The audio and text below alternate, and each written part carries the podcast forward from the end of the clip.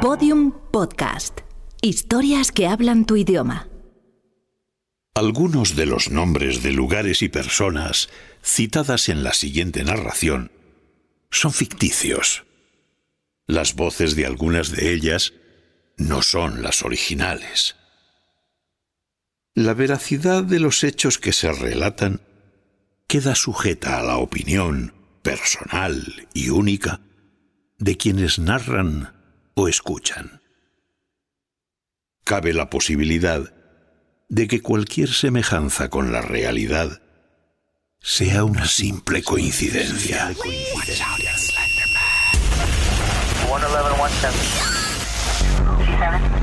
We don't want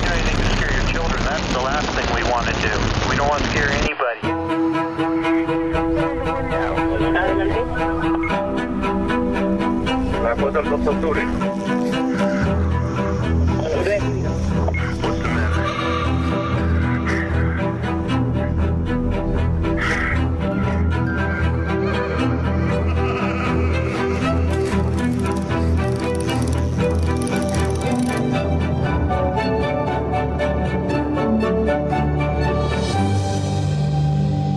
Leyendas urbanas. Una historia escrita y dirigida por Teo Rodríguez para Podium Podcast.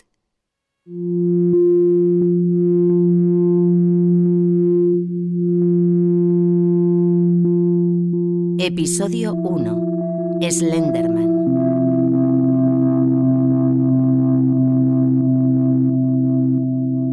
Tengo una pregunta que a veces me tortura. ¿Estoy loco yo o los locos son los demás? Albert Einstein.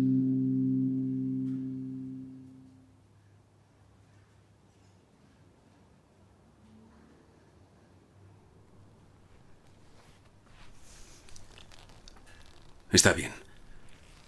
Si usted cree que contar todo desde el principio ayudará, perfecto, lo haré. Superamos mi, mi última crisis. Todo iba bien. El trabajo era nuevo. Vivíamos en la montaña, rodeado de bosques, cerca de un lago. Después de mucho tiempo recuperé la ilusión. Una vez más, todo quedaba atrás. Y realmente pensaba que sería la definitiva. Era lo que siempre habíamos deseado. Una familia feliz. Mi mujer y yo contábamos con que quizás para las niñas iba a ser complicado. Difícil. Echarían de menos a sus amigos y todo eso. Ya sabe a lo que me refiero. Pero confundimos esa dificultad con con algo que que nadie podría entender.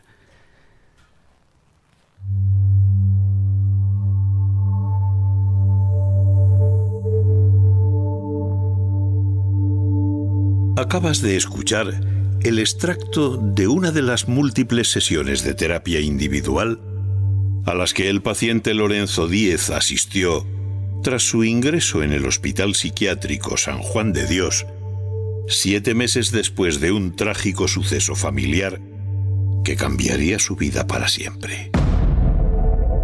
Sitio web inspira a niñas de 12 años a apuñalar a compañera de clase 19 veces. Déjeme presentarle ahora la historia Dos de un jóvenes personaje enfrentan que hasta 60 años de supuestamente llevó a dos niñas de Wisconsin, Estados Unidos, compañera de a clase apuñalar a una de sus amigas en un bosque. Los abogados de estos menores argumentaron que una de ellas conspiraron durante meses para matar a su amiga con el fin de mostrar su Fue dedicación a Slenderman. arrestada. Los investigadores dicen que la Después joven de la matanza, está obsesionada con el personaje. Slenderman, que como hemos visto en los últimos meses... No, toda esta información no se refiere a dicho suceso, pero tanto en el caso que nos ocupa como en otros que se cuentan por decenas, existe un elemento catalizador. Guillermo Lockhart, escritor y director de Voces Anónimas en Tele12, Uruguay. Slenderman, que en español significa hombre delgado, es el nombre de un personaje que es protagonista de uno de los relatos más terroríficos que existen en el presente. El mismo se dio a conocer en el año 2009 en un foro de internet llamado Something Awful por el usuario Eric Knudsen. Durante algunos años, muchos vieron a Slenderman como un simple cuento de terror. Otro relato más de los tantos que circulan en la web. Pero en 2014, su historia se tornó más siniestra que nunca. Porque Slenderman puso un pie en la realidad a través de un acto sangriento que se le adjudica. Lo cierto es que Slenderman, a través de su creepypasta, se instaló en la psiquis de muchos niños y jóvenes para torturar sus mentes y hacerlos padecer un terror psicológico difícil de tolerar.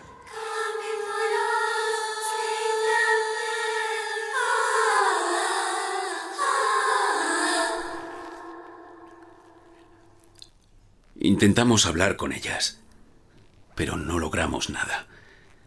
No había manera de sacarles una palabra. Pasaban horas encerradas en su habitación. Una noche, después de cenar, Eva, mi hija pequeña, quiso contarnos algo. Pero Claudia dijo que no dijera nada. Que no debía decir nada o... o él les haría daño.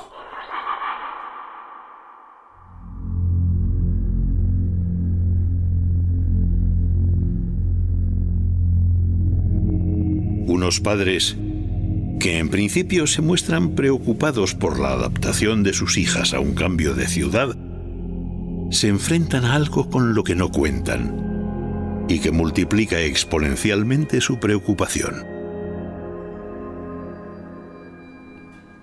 Lo primero que uno piensa es en problemas con otros niños del colegio. Pero nunca en algo así. Lo ves en la televisión, lo escuchas en la radio y lo lees en los periódicos. Piensas que jamás te tocará a ti. Pero te toca. Entonces te ves solo. Nuestras hijas nos estaban hablando de alguien al que no conocíamos y que las amenazaba.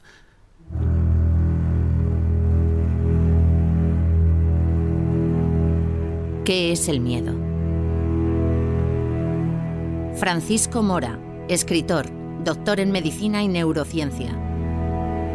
El miedo es un sentimiento en el ser humano. Solamente los seres humanos tienen sentimientos.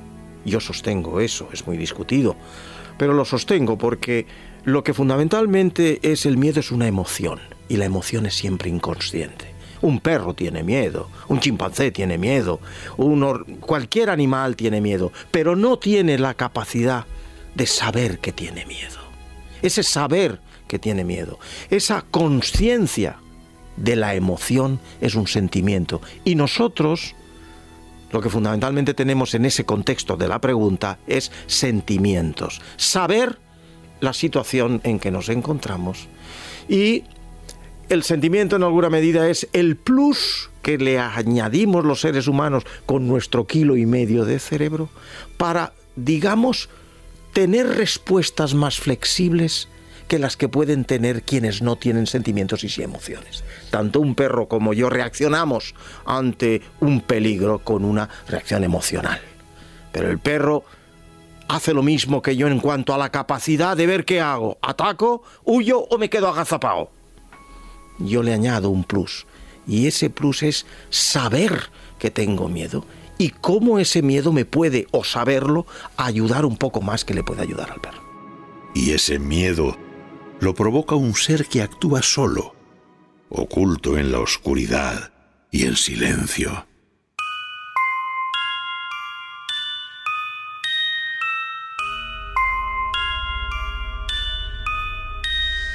Copérnico García, investigador y director de La Puerta Abierta. Slenderman es un personaje que aparece, parece ser, eh, en lugares abandonados, en lugares oscuros, en bosques, en sitios incluso dicen con niebla.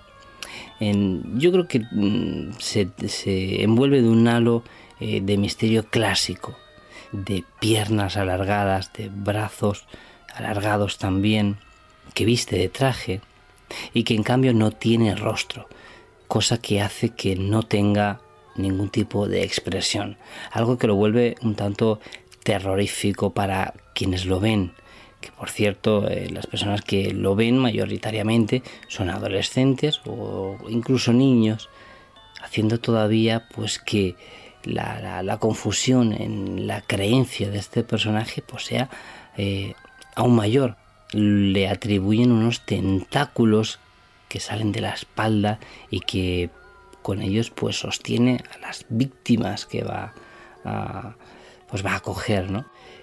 Cuando el personaje está próximo a la persona que, que lo va a ver, se conoce como el estado Slender, un estado en el cual la, la persona va a sufrir de alucinaciones, de estados de locura transitorios, algo que dice que si te está ocurriendo esto, estás en un bosque, pues puede que tengas cerca a Slenderman.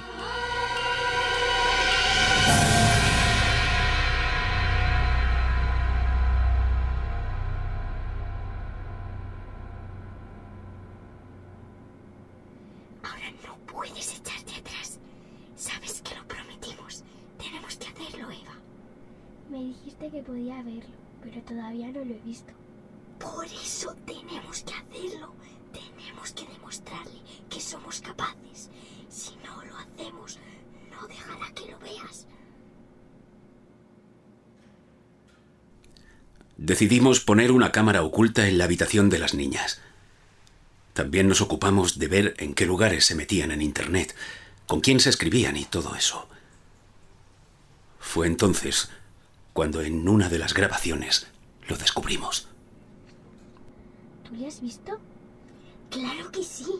Si no, no estaría aquí contándote todo esto. Debemos hacerlo. Debemos hacerlo para demostrarle que estamos con él. Así todos creerán que es real.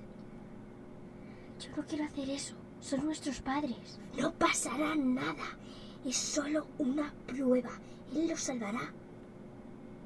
Eva, si no lo hacemos nos matará. ¿No lo entiendes? Nos matará.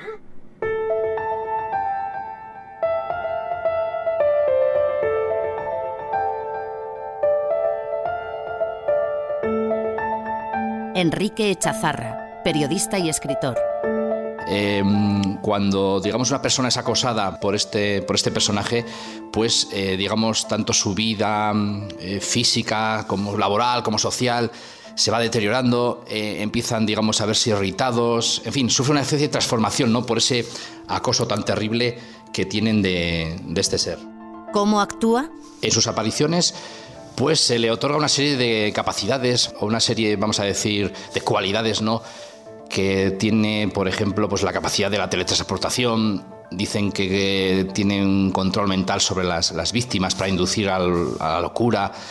Y de alguna manera incluso hay gente que, bueno, que se ha atrevido a hablar de, de su pasado, ¿no? En el cual solía empalar a la gente y sacar órganos más que nada eh, con una eh, gran tortura psicológica, ¿no? A la hora de, de decir, eh, de, de, de, acosar a la gente, porque claro, la gente sabe que está ahí, pero al ser invisible, esa, esa invisibilidad le otorga una capacidad de un control sobre la víctima que hace que esa víctima pues llega a, a momentos de locura tremenda.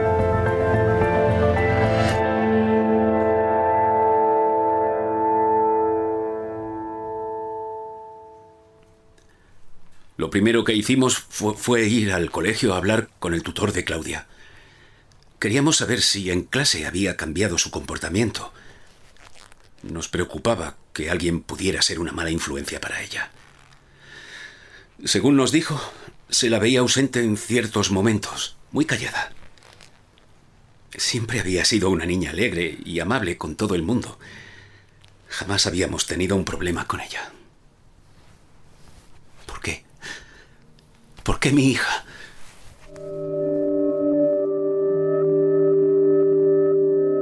¿Por qué creen en estas historias? Francisco Mora.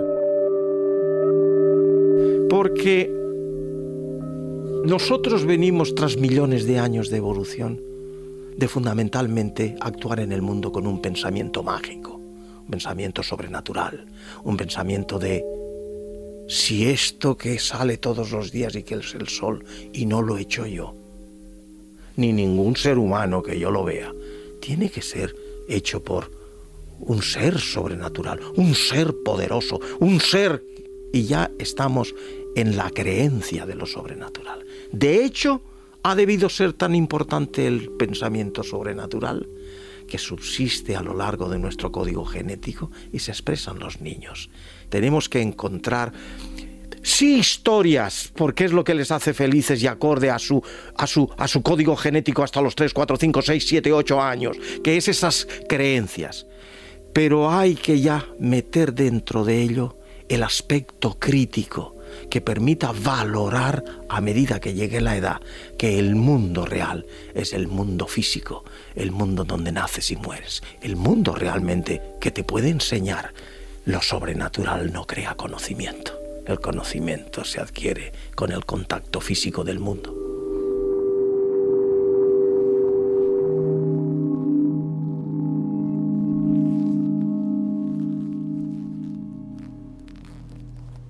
Lejos de mejorar, todo fue a peor.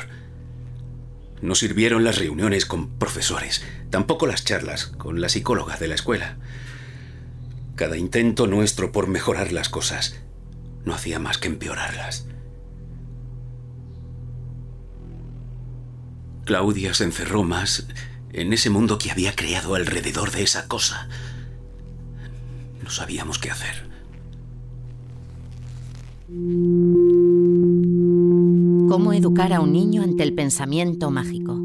Conlleva naturalmente la educación que puede fundamentalmente recibirse en casa.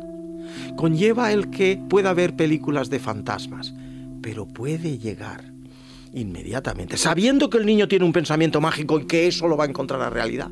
La, la, contraprestación de un padre o una madre, puesto que en el momento actual es difícil que lo encuentre en el colegio, de que, hijo, esto no existe, estos son fantasías nuestras en las que tal, pero no existen los fantasmas, no existen los muertos que despiertan y van por ahí, no existe nada que no sea lo que puedes ver, oír, oler, gustar o tocar sí existe, pero necesitas no lo sensorial, sino lo que será la ciencia, que nos descubre ese otro mundo que no somos capaces de ver. El mundo real, el mundo que ves, es el que verdaderamente tenemos que aprender y conocer. Y con ello iremos muy bien. Pero para entretenernos, inventamos, disfrutamos de ver que hay alguien que convertido en fantasma viene, me protege, me cuida y me habla. En fin, algo así.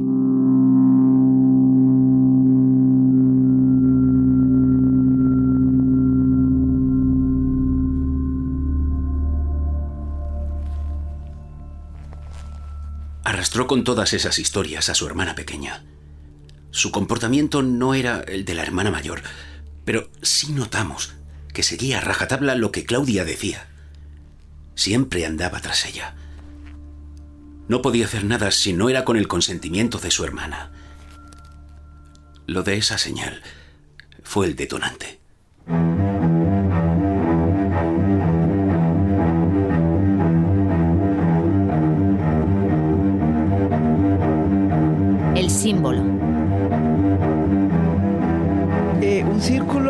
Una X en medio. Esta imagen parece de estos signos de, brujería, de, de eso, a eso me suena, a signos de brujería es como un círculo y una cruz tachada, o sea, que tacha el círculo, no sé, como algún logo reivindicativo de algo, no sé, algo parecido. Es un círculo tachado. No tengo ni idea. Pero ni idea, ¿eh? Que veo mucho odio reflejado. Quien ha hecho ese símbolo, pues debe haber tenido mucha rabia. Por eso las líneas están tan marcadas. Cuando marcas una casilla, tal vez eh, un asesino la ha marcado pues es un círculo con una cruz que parece algo demoníaco relacionado así con el demonio o algo así, de miedo o algo así, oscuro, oscuro. Me quiere sonar algo parecido, pero más o menos no, yo creo que no. Es un círculo con una cruz. Me suena, pero no sé de qué. De algo de miedo, creo, puede ser, ¿no? A mí me recuerda a un asesino en serie, porque he visto una serie que ponían cosas así en los árboles y entonces pienso en eso.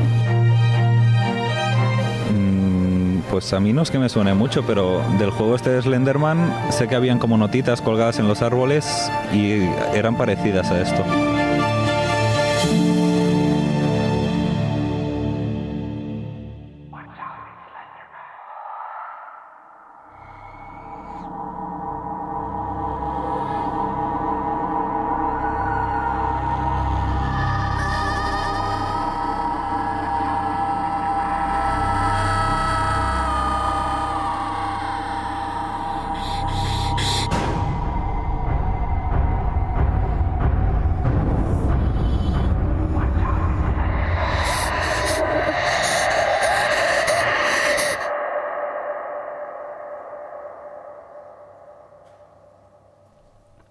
Eran poco más de las dos y media de la mañana. Lo recuerdo porque apenas podía dormir. Unos minutos antes había mirado el reloj de la mesilla. Bajé a la cocina y escuché los lamentos contenidos de Eva. En unos segundos se convirtieron en gritos. Gritaba y lloraba. Sentí que mi mujer salía de la habitación. No nos dijimos nada, solo nos miramos. Los dos sabíamos que algo muy malo estaba pasando. Estaba aterrada igual que yo. Cuando abrimos la puerta de la habitación de mis hijas, vimos a Eva tumbada boca abajo, sin pijama. Había mucha sangre. Claudia estaba junto a ella. Sostenía unas tijeras con las que había intentado hacer esa señal en la espalda de su hermana.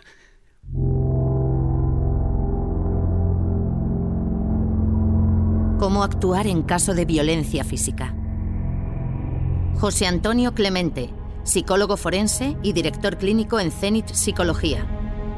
Depende del tipo de, violencia, depende del tipo de fenomenología que, haya ocurrido, es decir, las características de cómo el niño sienta esa agresividad, se tiene que actuar de una forma o de otra. Está claro que cuando hay eh, un riesgo inminente para la salud de terceras personas, incluso para los propios padres, hay que aplicar todas las herramientas terapéuticas a nuestro alcance, mm, desde terapia a medicación, pasando porque obviamente hay que hablar con el niño.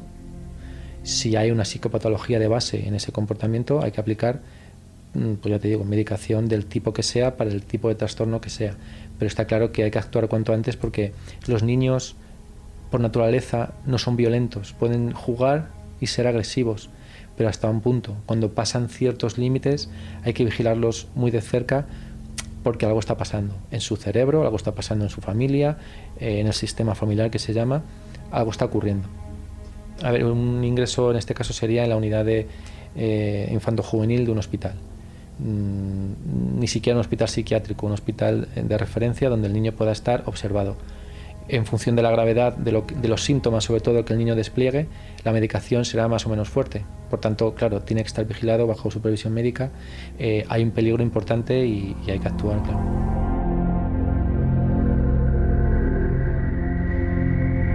Claudia permanece hospitalizada 12 días y recibe la medicación adecuada para controlar sus delirios y alucinaciones. Dada su edad, 12 años, y que hasta aquel momento no había manifestado dicho trastorno en su comportamiento, los doctores optan por la psicoterapia individual, sin duda un tratamiento menos agresivo que la administración de antipsicóticos.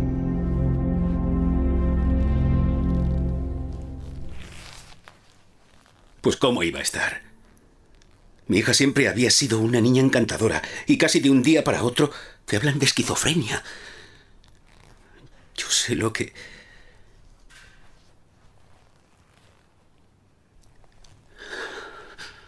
Doce años. Una niña de doce años. Su madre y yo nos volcamos con ella. Seguimos al pie de la letra las indicaciones de los doctores. Según ellos, Claudia estaba reaccionando de la manera correcta. Y sí, llevaban razón. Ella había mejorado, pero... Joder, solo dos semanas antes había rajado con unas tijeras la espalda de mi hija pequeña. Algo en mi interior me decía que lo peor estaba por llegar.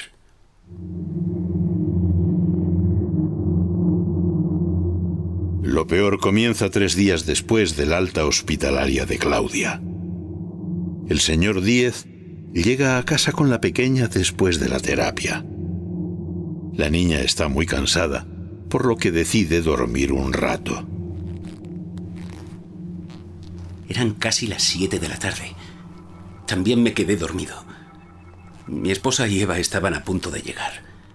Preparé algo de merienda y subí a la habitación de Claudia. Cuando abrí la puerta y no la vi en su cama, todo se desmoronó a mi alrededor. No, no, sé el tiempo que pasé allí de pie.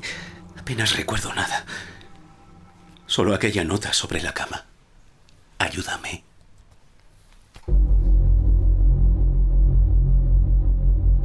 David Moulet, periodista y director de Tras los Límites. Las ocho notas. hay ocho notas que realmente tienen varias explicaciones, ¿no? Te encuentras por la red múltiples explicaciones sobre qué puede significar cada una de ellas, ¿no? Pero, y bueno, pues dicen lo siguiente, porque las interpretaciones son de lo más variadas. En la primera de ellas dice te sigue, luego dice no puedes huir, la tercera dice ayúdame, no lo mires o te lleva, luego dice otra más, siempre te ve aunque no tiene ojos, otra dice déjame en paz. Otra dice no, no, no, no, no. Y la última, pues eh, simplemente es un dibujo de este ser en el bosque. Claudia Díez, de 12 años de edad, ha desaparecido. La única pista es una nota aparentemente escrita de su puño y letra. En la habitación no hay signos de violencia, Enseguida se organiza un despliegue de búsqueda coordinado por cuerpos policiales. Las primeras 48 horas son vitales en desapariciones de este tipo. Algo en mi interior me decía que lo peor estaba por llegar. Peor estaba por llegar. Y llega. Lo peor llega 60 horas después de la desaparición de Claudia.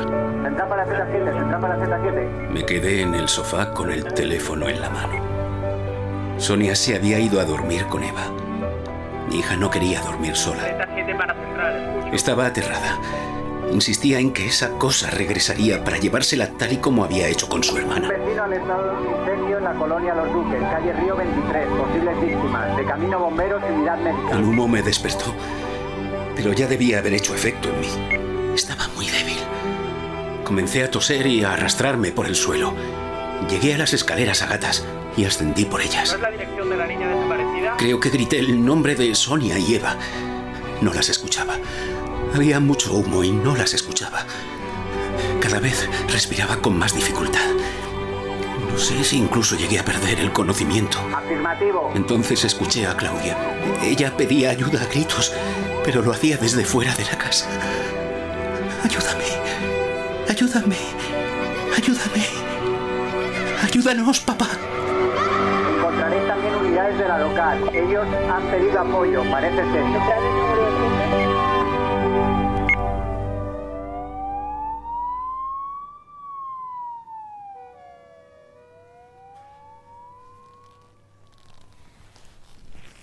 ¿A qué viene ahora esa pregunta? Estamos hablando de mi hija, no de mí. ¿Qué tiene que ver ahora lo que me pasara a mí cuando era un niño? María Teresa Gómez es la madre de Lorenzo. Estas declaraciones corresponden a una entrevista realizada tres semanas después del ingreso de su hijo en el Hospital Psiquiátrico San Juan de Dios.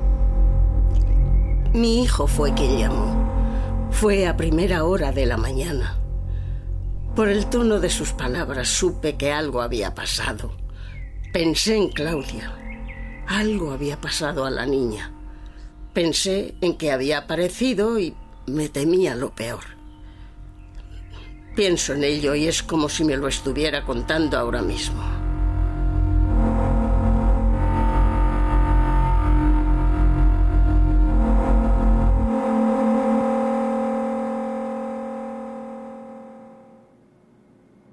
No quiero que nos mate.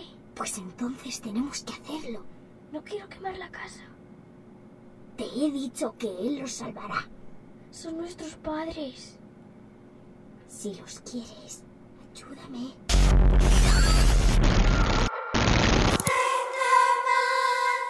Todos los episodios y contenidos adicionales en podiumpodcast.com y en nuestra aplicación ya disponible en iOS y Android. Síguenos en Twitter, arroba leyendas urbanas y en facebook.com barra leyendas urbanas.